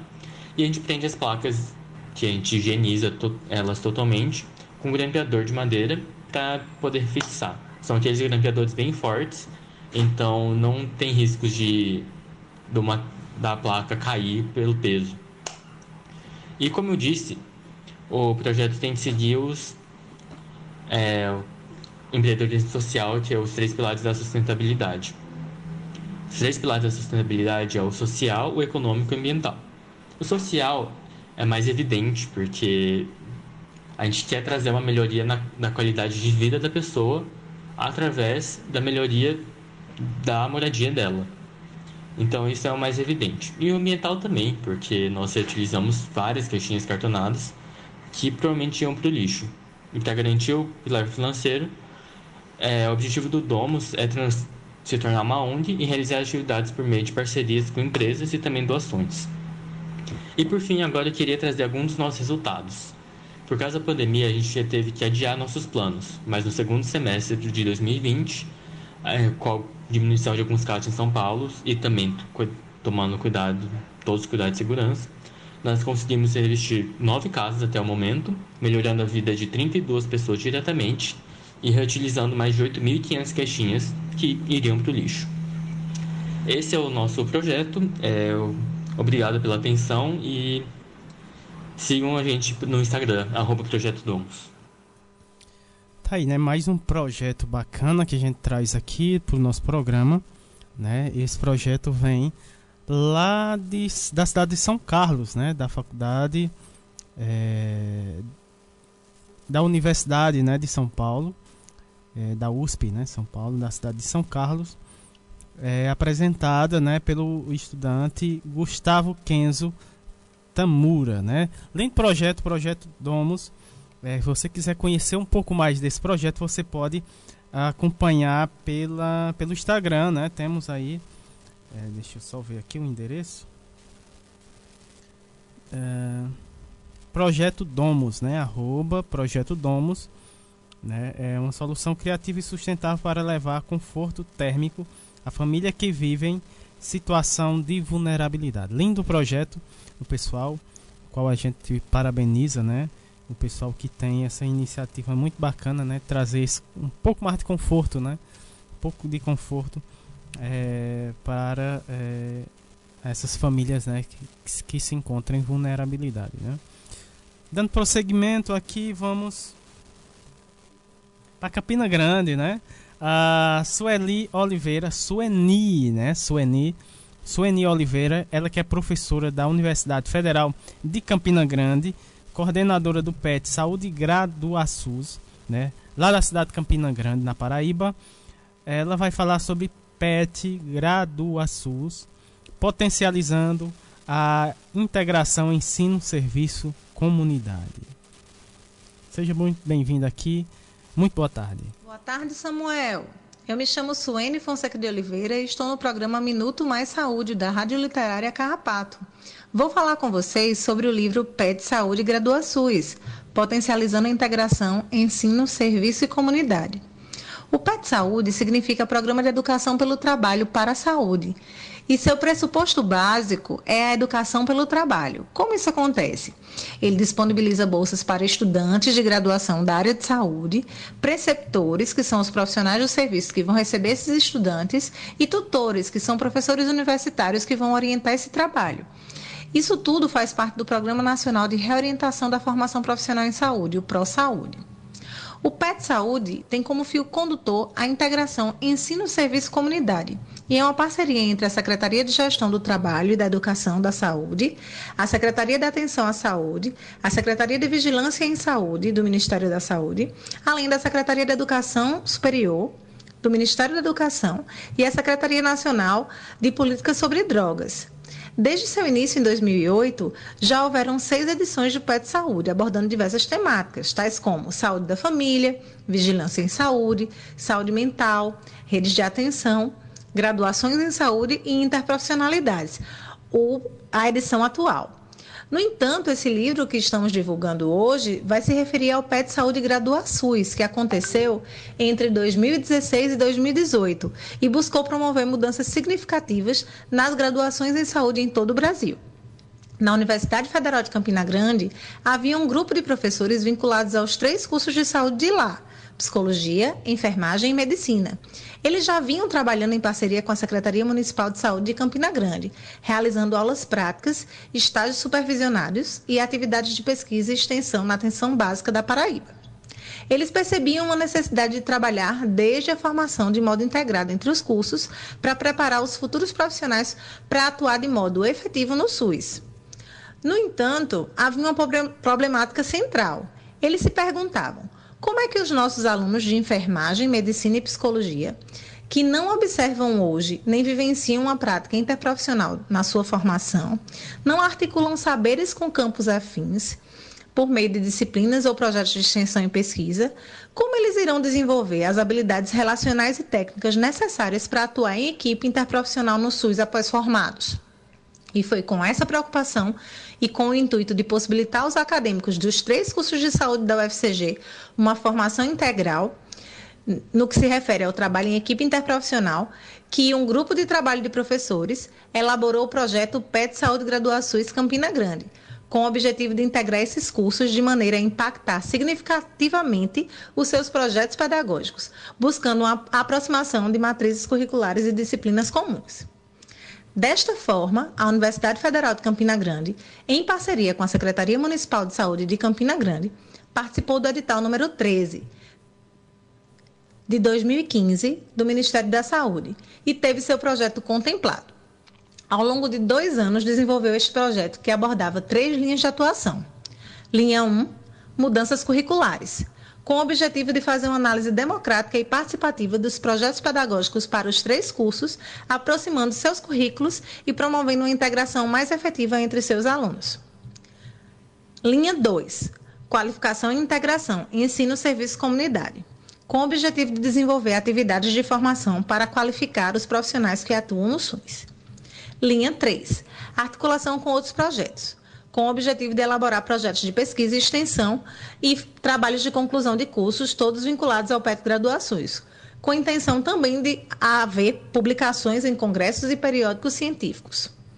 De modo geral, os pressupostos do PET Graduações de Campina Grande eram promover a integração ensino-serviço comunitário através da criação de grupos de aprendizagem tutorial, formados por alunos dos três cursos de saúde, Profissionais do serviço seriam os preceptores que receberiam eles nas unidades de saúde e professores universitários que orientariam esses trabalhos. Todos eles trabalhariam colaborativamente para o fortalecimento da atenção básica à saúde no município. Ao todo, participaram desse projeto 49 pessoas, sendo uma coordenadora, 27 bolsistas e 21 voluntários, entre eles alunos, preceptores e tutores. Nesta direção é que o livro PET Saúde Graduações, potencializando a integração em ensino e serviço com comunidade, foi elaborado. Ele reúne reflexões sobre a formação acadêmica em saúde e sua interface com as práticas dos trabalhadores do Serviço de Atenção Básica à Saúde, seus reflexos na produção do cuidado integral dos usuários do SUS. A partir dos eixos ensino, serviço e comunidade, que organizam os 16 capítulos teórico-metodológicos e os relatos de experiências desta obra, são abordadas vivências na academia, nas unidades básicas de saúde e nos territórios vivos que permeiam a comunidade e seus habitantes, promovendo estranhamento, reflexão e reconstrução dos modos de ensinar, de aprender e de fazer saúde. Este livro é dedicado especialmente a todos e todas os estudantes, as tutoras e as preceptoras, voluntários e bolsistas do PET Saúde Graduações envolvidos na construção desta obra e também a comunidade de todas as unidades de saúde e dos territórios visitados por essa grande equipe. Vocês nos inspiraram e nos motivaram a refletir e reconstruir novas formas de pensar e agir em prol da efetivação de um cuidado em saúde genuíno, de pessoa para pessoa. Nossa mais sincera gratidão pela acolhida, por abrirem as portas de suas casas e de suas vidas. Um agradecimento especial também às minhas parceiras de luta para a conclusão desta obra Gisete Brandão e Janaína Lemos, organizadoras do livro junto comigo. Também quero agradecer a Jaqueline Abrantes, enfermeira e criadora da Tenda do Conto, que fez o prefácio desse livro. A Camila Soares Nunes, que fez a arte da capa, tá linda. Ao nosso revisor linguístico, Leonardo Souto, teve um trabalhão, hein, Léo? E às professoras e professores que contribuíram imensamente com esse livro. Nosso muito obrigada. O livro é de acesso livre e gratuito pelo site da Editora Ideia e será uma honra compartilhar nossos pensamentos e experiências expressos nessas, nessas páginas que coroam o fim do PET Graduações da UFCG e o início de um novo ciclo para todos aqueles envolvidos nesse projeto. Acessem o livro e baixem ele gratuitamente. Tá aí, né? Linda fala da, da Sueni, né? Sueni, é, que ela trouxe, na verdade, é o livro, né? PET Gradua SUS potencializando a integração ensino, serviço, comunidade. Tá aí uma dica ótima de leitura para você, né? É, mais uma forma de você é, é, é conhecer mais o SUS, né? Através aí uh, desse, desse processo de formação, né? É, eu vi aí pela fala da Sueni que, a, que tem aí a, a participação é, de, de apoiadores aqui nossos, né? A, a Jaqueline, Potências, né? Aí muito bacana. E tá aí, né? Uma indicação é, para leitura, né? Você que quer conhecer mais o SUS, PETS Gradua SUS potencializando a integração ensino, serviço, comunidade né, o livro da Sueni Oliveira, da, lá da Paraíba, Campina Grande, né? E por falar em Campina Grande, né? pois é, né? Uh, a gente fechando aqui o bloco, vamos fazer uma, uma homenagem, né? A esse, a gente essa semana a gente teve é, uma perda, né? Mais uma perda dentro dentro dessa marca, né? Que a gente é, chegou, infelizmente, essa triste marca de 200 mil vidas né, perdidas pelo Covid. Entre elas, né, o grande Genival Lacerda, né, que faleceu aos 89 anos em decorrência da Covid. Né, ele que foi um, um grande nome né, no cenário é, do forró, né, é, daquele, daquele forró bem irreverente, né, é, a qual vocês vão ouvir né, na, na voz dele. É, essa linda música, né? Severina Chique Chique é a cara do Genival e fica aqui, né, o, a nossa homenagem, a homenagem do programa ao, ao Genival e, e claro, né, como sempre a gente dando, é, é, trazendo, né, para você é, é, a manter, né, a, a, os cuidados, né, para evitar a, eh, a, proliferação, a, a, onda né, de, de contágio dessa doença, né? E, e, e vamos torcer aí para essa, que essa vacina chegue logo, né? E está já chegando, mas enquanto não chega, é, vamos tomar os devidos cuidados. E fica aqui a, a nossa homenagem, né? O grande Anival Lacerda, Severina chique, chique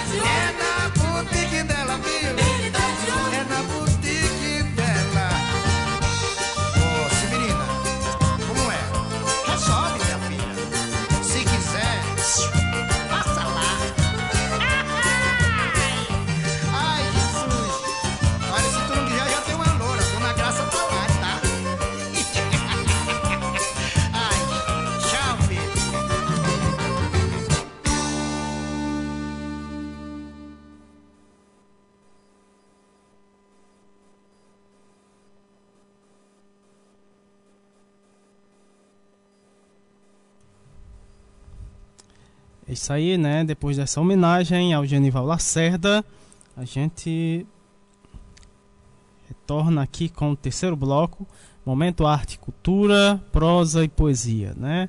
Ah, a gente vai ter a participação do Kaique de Abreu, ele que já teve aqui no nosso programa, está retor retor retornando mais uma vez, né? Para falar sobre as contribuições da arte para a saúde mental, né? Ele que é terapeuta ocupacional residente, residente em saúde mental do IMIP é, de Recife, Pernambuco.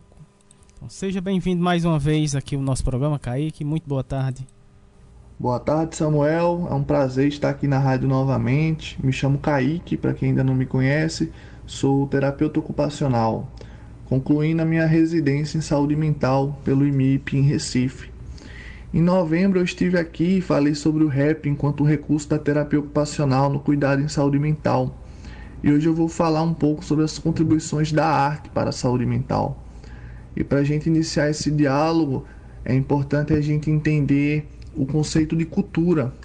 Né? E cultura, no conceito etimológico da palavra, né? ela deriva do latim, ela emprega o significado de cultivo e de cuidado.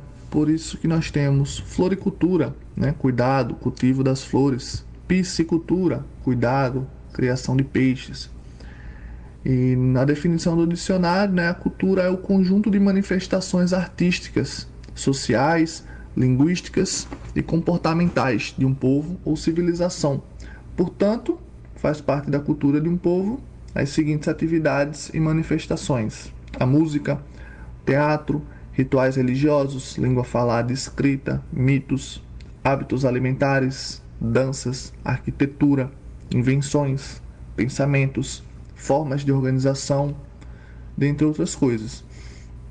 Então a cultura ela é o complexo que inclui conhecimento, crenças, arte, morais, leis, costumes e outras aptidões e hábitos adquiridos pelo homem como membro da sociedade na dimensão antropológica, a cultura ela se produz através da interação social dos indivíduos, que elaboram seus modos de pensar e sentir, constroem seus valores, manejam suas identidades e diferenças e estabelecem suas rotinas. Dessa forma, cada indivíduo ele ergue a sua volta em função de determinações de tipo diverso, pequenos mundos de sentido que lhe permitem uma relativa estabilidade. E aí, eu trago uma reflexão, né? Será que existe preconceito cultural? Né? De onde que vem a palavra culto? Né? O que, que é uma pessoa culta? E aí, para a gente entender isso, a gente precisa voltar um pouquinho no tempo, né, na antiguidade, e entender o conceito iluminista de cultura.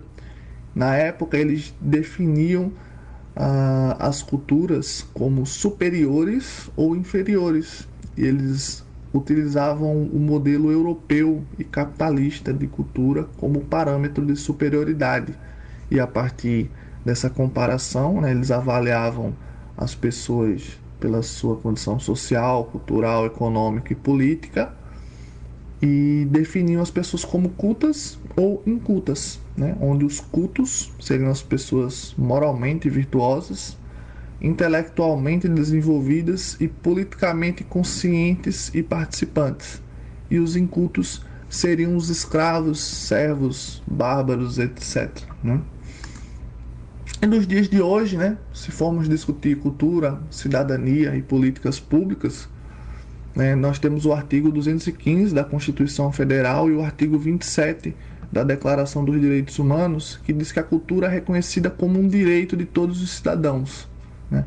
O alargamento da concepção de cultura pode contribuir na elaboração de políticas públicas que promovem né, a inclusão social, além de reconhecer a diversidade cultural constituída histórica e socialmente. E aí, na Constituição de 88, né, no artigo 215, diz que o Estado garantirá a todos o pleno exercício dos direitos culturais e acesso às fontes da cultura nacional, e apoiará e incentivará valorização e a difusão das manifestações culturais. Mas a gente sabe que existem alguns desafios né, entre o direito né, e a prática. que a cultura, embora de grande importância como possibilidade de exercício da cidadania, comumente ela é tratada em plano secundário, né, nos debates do governo das políticas públicas. Então, podemos ver o nível de investimento que eles fazem no âmbito da cultura.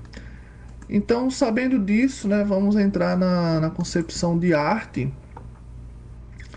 É, a arte né, ela é conhecimento, e partindo desse princípio, a gente pode dizer que é uma das primeiras manifestações da humanidade, pois serve como forma do ser humano marcar sua presença, criando objetos e formas que representam sua vivência no mundo, o seu expressar de ideias, sensações e sentimentos e uma forma de comunicação. E para que a arte exista, é necessária a existência de três elementos: o artista, o, a obra de arte e o observador. E cada sociedade ela apresenta variados estilos de fazer arte, pois cada uma apresenta seus próprios valores, sejam eles morais, religiosos e artísticos. Cada região tem sua cultura e a arte ela se manifesta de acordo com essas culturas. E a arte ela pode ter diferentes funções na vida das pessoas. Então ela pode ser classificada, né, de uma forma mais acadêmica como função pragmática, a função naturalista ou a função formalista. A pragmática ela teria um objetivo não artístico, ela tem critérios de finalidade, por exemplo, a finalidade pedagógica, uma finalidade religiosa, cultural ou política. Então não se observa muito a estética da arte, e sim a sua finalidade, né? o seu potencial. A função naturalista ela caracteriza como avaliar a integridade da arte, né? a representação da arte no seu mais concreto. Por exemplo, um retrato. Um retrato, quando você vê o retrato, ele traz de fato o que havia ali, né? Uma foto. Então, traz a, o concreto né, na sua integridade. E a função formalista, ela se baseia na apresentação da arte e na sua estética. Então é muito avaliado a estética da arte. E a mesma arte ela pode ter significados diferentes, né? dependendo da cultura de um povo. Um arco e flecha, para nós, pode ser visto como algo bonito, estético, mas para os indígenas existe uma finalidade de caça, de sobrevivência. E a mesma arte ela também pode ter mais de um sentido. E quando a gente pensa né, na, na saúde mental, a, na antiguidade, né, a loucura é, era tratada de uma forma desumana. Né? Eles eram trancafiados, acorrentados, usava-se usava o trabalho né, como uma norma social em uma perspectiva capitalista. E aí a arte, né, em torno do século XVIII, ela torna-se perigosa, perigosa no bom sentido, porque ela estimulava paixões desgovernadas, né? Ela começa a ser pensada como um recurso diagnóstico e terapêutico. Era uma forma de protesto né, e ocupação para aqueles que não se submetiam às exigências e normas das instituições manicomiais e psiquiátricas. E aí o manifesto dadaísta de 1918, né, ele traz algumas contribuições e reflexões sobre a arte, né? É a arte para deixar de ser usada como um modelo do capital, né? Assim, e usar como uma forma de expressão realmente. E aí ele contribui no movimento do expressionismo, né? E outros movimentos artísticos, né? Eles começam a influenciar as alternativas inovadoras no tratamento da loucura para os parâmetros da época sustentando a atividade artística nos asilos e hospitais como um recurso expressivo. E no Brasil, duas experiências importantes que ilustram essa articulação da arte como recurso terapêutico seria a experiência no Hospital Psiquiátrico do Juqueri, em São Paulo, que foi conduzida pelo Dr. Osório César na década de 1920, e duas décadas depois no Centro Psiquiátrico Nacional do Rio de Janeiro, com a doutora Nise da Silveira, talvez pode ser conhecida por alguns, né? Que tem até o filme O Coração da Loucura. Indico muito assistirem.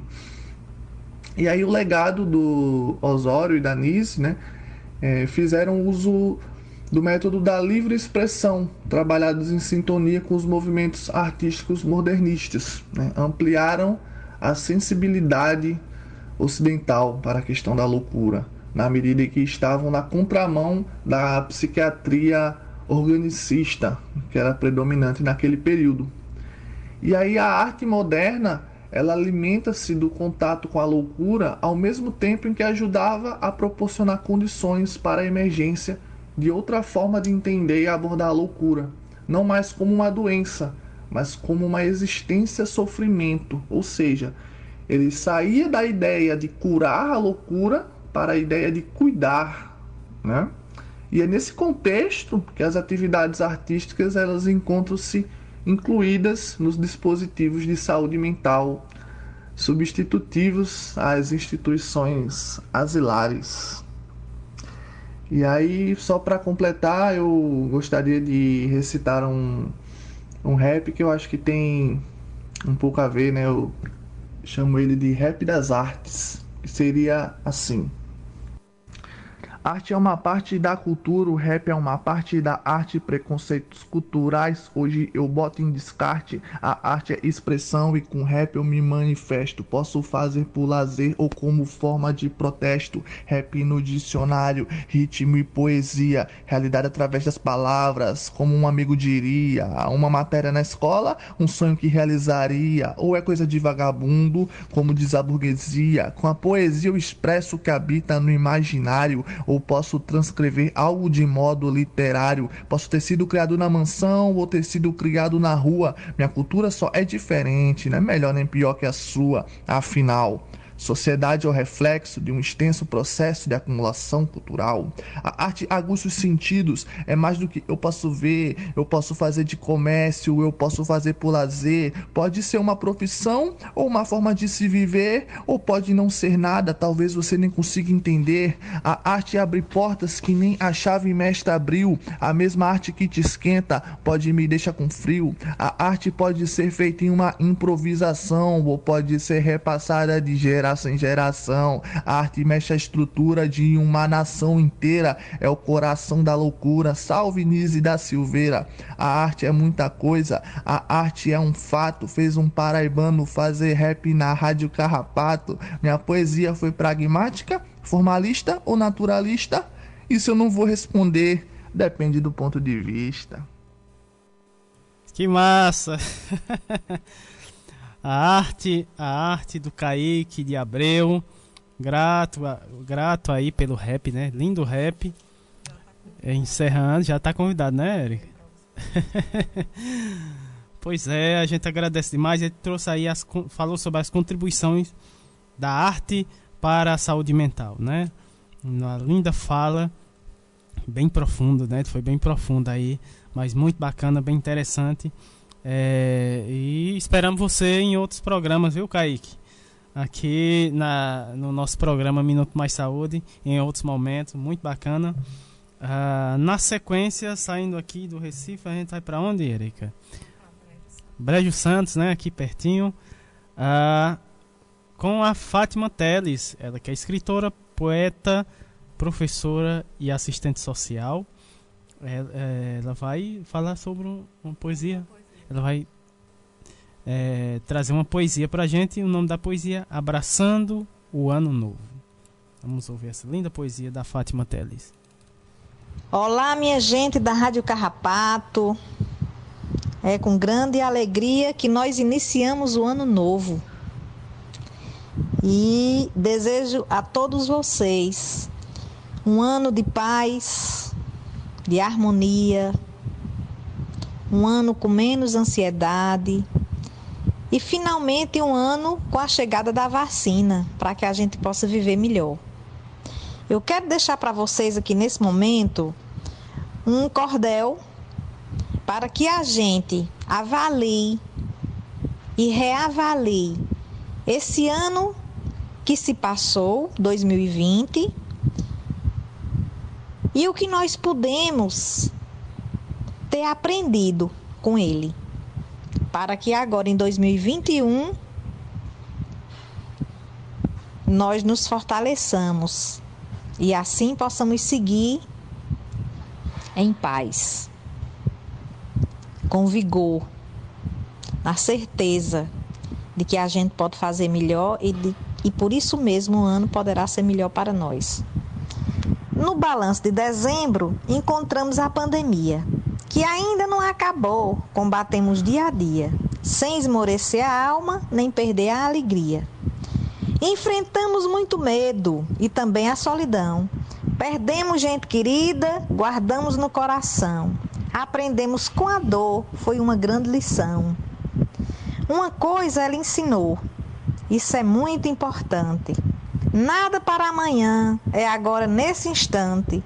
Ame quem, quem está ao seu lado e também quem está distante. Agradeça a lição, é hora de recomeçar. Levante sua cabeça, tenha força para lutar. Quem com Deus sempre caminha, não há o que reclamar. Deixa o novo ano entrar aí dentro de você. Se permita vida nova, deixe de tanto porquê. O futuro está dormindo, o hoje dá para prever. O ano novo está nascendo, esqueça o que já passou. Leve no seu coração só o que lhe alegrou. Pare para se lembrar do que lhe emocionou. 2020 foi um ano de muita dor, mas foi um ano também que nos ensinou muito, porque nós sabemos que a dor nos ensina, nos revigora, nos fortalece e muitas vezes nos faz renascer. Então, que o aprendizado tenha sido verdadeiro e que agora em 2021 nós possamos recomeçar, dando o melhor de nós, sem nos esquecer a importância do cuidado com a saúde, do cuidado com o vírus, que ainda convive conosco, que ainda está no meio de nós. Que nós, que nós possamos fazer a proteção devidamente orientada pela Organização Mundial da Saúde. E assim, oremos pela chegada dessa vacina, que vem contribuir para melhorar a nossa qualidade de vida e fazer com que nós possamos conviver presencialmente uns com os outros. Feliz Ano Novo, minha gente querida dessa região maravilhosa que é o nosso Cariri. Um beijo. E não esqueçam de me seguir lá no Instagram, arroba escritora Fátima Teles, no YouTube Fátima Teles, no Facebook também Fátima Teles, escritora Fátima Teles. Um abraço carinhoso e a gente se encontra sempre. Outro abraço daqui para você, é, Fátima. É, a gente agradece demais você tá, tá já tem cadeira cativa, né, Erika, aqui no nosso programa. Ela, Cristina Nobre, também a, a, a Ana Lúcia, né, também, né, as nossas poetisas aqui é, da Rádio Literária do nosso programa Minuto Mais Saúde, né? Vamos, estamos encerrando nosso programa hoje, foi muito bacana o encontro de hoje, né? Tivemos convidados maravilhosos, uh, os nossos ouvintes grudadinhos, né, aí é, acompanha nosso programa. Primeiro programa de 2000, 2021. Né? A gente agradece mais a audiência de todos que tiveram, tiveram com a gente né, até agora. Vamos para os abraços. Érica, uh, Simone Leite, Movimento SUS nas ruas. Uh, abraços para Patrícia Silva, Rede Humaniza SUS. Uh, abraços para Lohane Solano, Rede Precisa. Abraços professor Ricardo, né? Ricardo Cecim. Ah, abraços para Jaqueline Abrantes. Abraços para Graça Portela. Ah, Fio Cruz, Rio de Janeiro. Ah, o Léo Saulo, né? O Léo Salo. Ah, abraços para Paula Érica, aniversariante hoje, né? Ah, para o Sérgio Aragaki. Abraços também para Margarida Pereira. É, Rede Ela Pode. E a nossa ouvinte de hoje, né? a Ivani Coradi, Coradi, né? Ivani Coradi. É, agradecemos demais a audiências de todos vocês que esteve aqui junto com a gente nesse encontro. Agradecendo também os nossos é, participantes de hoje, né? Os nossos convidados de hoje, o, Itamar, o professor Itamar Lages, é, a Maria Alice Alves, o Gustavo Ken, é, Kenzo é, Tamura, também a Sueni Oliveira, a, o Kaique de Abreu, a Fátima Teles, né? A todos, a gente agradece mais a participação aqui no nosso programa de hoje. Também mandar um abraço, né, para o pessoal aqui da comunidade e em especial a nossa agente de saúde, Ana Cláudia, que está sempre na escuta aí do nosso programa, né? Todo o pessoal das comunidades vizinhas, né? Vila Nova, Belo Horizonte, uh, Sítio Coqueiro, é, é, Vila Gregório, né? Uh, Vila Pedrosa, Vila Nova, quem mais? O, pessoal, o pessoal do Chico Gomes, um grande abraço, né? Toda essa turma legal. O pessoal do Baixio, né? Também. Um, Alto da Penha. Vai participar em breve, né? O pessoal do Alto da Penha. E é isso, Érica. Boa tarde. Encerrando, né? Mais um programa. O nosso primeiro programa do mês de janeiro. E o primeiro do, do ano de 2021, né? A, agradecendo a todos os nossos colaboradores, ouvintes. E esperamos a, a, a audiência de vocês, a participação no próximo, né, com mais colaboradores, com mais novas experiências. Praticamente o, o, progra o programa do mês de janeiro, os programas do mês de janeiro já estão quase 100% fechados, né? A gente já está sinalizando, é o mês de fevereiro, né? E a gente já também anuncia, porque a gente já faz uma programação já ampliada. O, esse mês é populações vulneráveis, a gente vai ter vários movimentos, né? Temos movimentos é, a nível local, de outros estados, de outras regiões, né? A gente já está na troca de, de contato. E no mês de fevereiro a gente vai trabalhar saúde e espiritualidade, então a gente também já está fazendo as pontes, né, construindo uma programação bem arretada, como a gente diz aqui, né, para mais de uma forma bem participativa com nossos colaboradores. Então, gratidão a todos. E vamos encerrar hoje, amor. Pois é, antes de encerrar, temos aqui a Patrícia, Patrícia Silva, né, ela que é, parabenizando, né, o, o, o Kaique pelo o, o, lindo, a linda poesia, né? O, o rap Itamar, poesia. Itamar mandou um abraço. um abraço, professor Itamar, né? Participou aqui também do nosso programa. Linda fala do professor Itamar. Esperamos o professor mais vezes aqui no nosso programa trazendo é, mais, né? Dessa desse lindo, dessa linda fala, né, dessa linda mensagem que sempre ele, quando está aqui no nosso programa, transmite para os nossos ouvintes. Né? Temos aí a Patrícia parabenizando aí, né, o, o, o Kaique. parabenizando o Kaique pelo lindo rap. E também a Fátima Teles pelo lindo poema. Abraços, Patrícia. É, a gente agradece a audiência de todos. também o professor Itamar também tá coladinho com a gente também. É, é, escutando o programa, né? Então, um abraço. É, lembrando que a gente também está em podcast, né? Esse programa é, vai, vai estar disponível em podcast também. Você quiser conferir mais uma vez, aí, ou então o pessoal que deseja, né? Ouvir esse programa e outros, né? Que, que já estão disponíveis lá.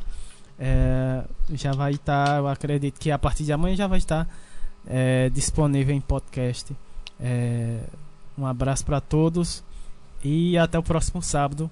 Né? Um grande abraço para todos os nossos ouvintes é, e colaboradores do programa Minuto Mais Saúde.